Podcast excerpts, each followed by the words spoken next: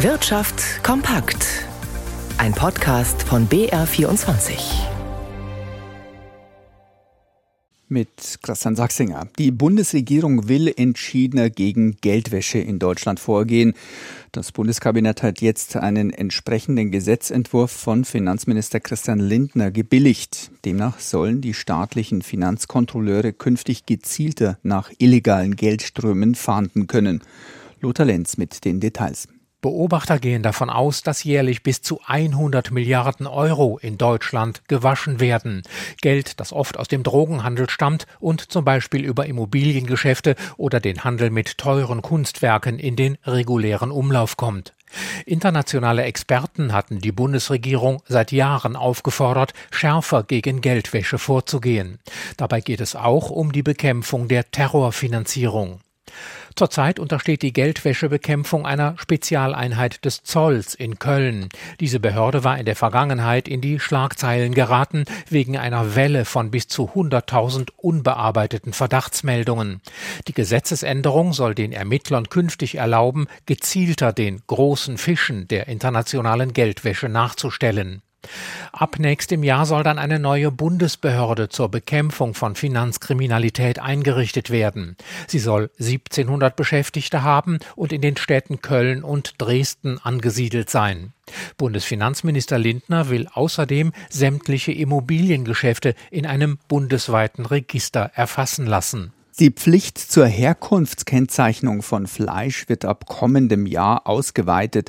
Künftig müsse unverpacktes Fleisch von Schwein, Schaf, Ziege und Geflügel eine Herkunftskennzeichnung aufweisen, erklärte das Bundeslandwirtschaftsministerium. Die entsprechende Verordnung wurde heute ebenfalls vom Bundeskabinett verabschiedet. Bislang ist nur bei verpacktem Fleisch sowie bei unverpacktem Rindfleisch ein Herkunftsnachweis vorgeschrieben. Öko und Bio stehen bei vielen Verbraucherinnen und Verbrauchern hoch im Kurs. Handelsunternehmen versuchen sich das zunutze zu machen und jonglieren mit Begriffen, die zumindest etwas Ähnliches suggerieren. Klimaneutral und umweltneutral zum Beispiel.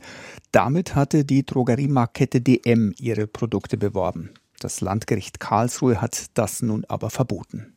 Mit dem Urteil gibt das Landgericht Karlsruhe der deutschen Umwelthilfe Recht. Bei einem Verstoß droht DM ein Ordnungsgeld in Höhe von bis zu 250.000 Euro. Die DUH wirft DM mit den Siegeln vor, Verbraucher zu täuschen. Die beiden Begriffe klimaneutral und umweltneutral suggerierten demnach, dass durch Umweltschutzprojekte tatsächlich Umwelt- oder Klimaneutralität erreicht werde. In der Praxis erbrächten die von DM angegebenen Projekte zum Teil aber nicht den Erfolg, der mit einer echten Klimakompensation verbunden sein müsste, hieß es. Das sah das Gericht genauso. DM hatte sich zuletzt bereit erklärt, in Zukunft keine Produkte mehr mit dem Hinweis klimaneutral zu verkaufen. Nun lässt DM auch die Bezeichnung umweltneutral fallen.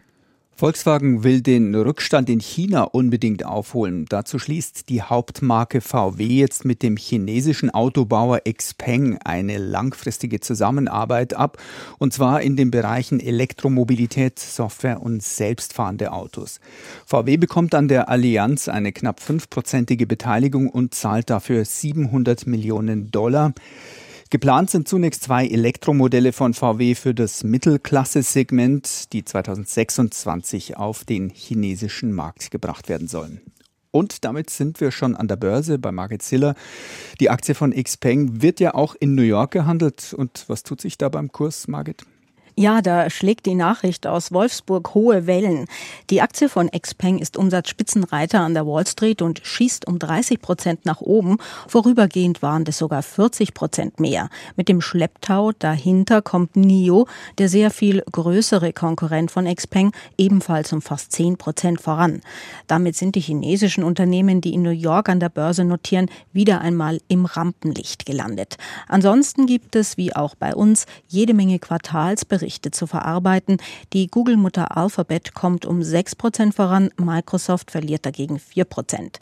Die New Yorker Börsenbarometer treten vor dem US-Zinsentscheid auf der Stelle. Es wird allgemein mit einem kleinen Zinsschritt nach oben gerechnet. Der DAX fällt um 0,7 Prozent auf 16.100 Punkte. Der Euro kostet einen Dollar 10,70.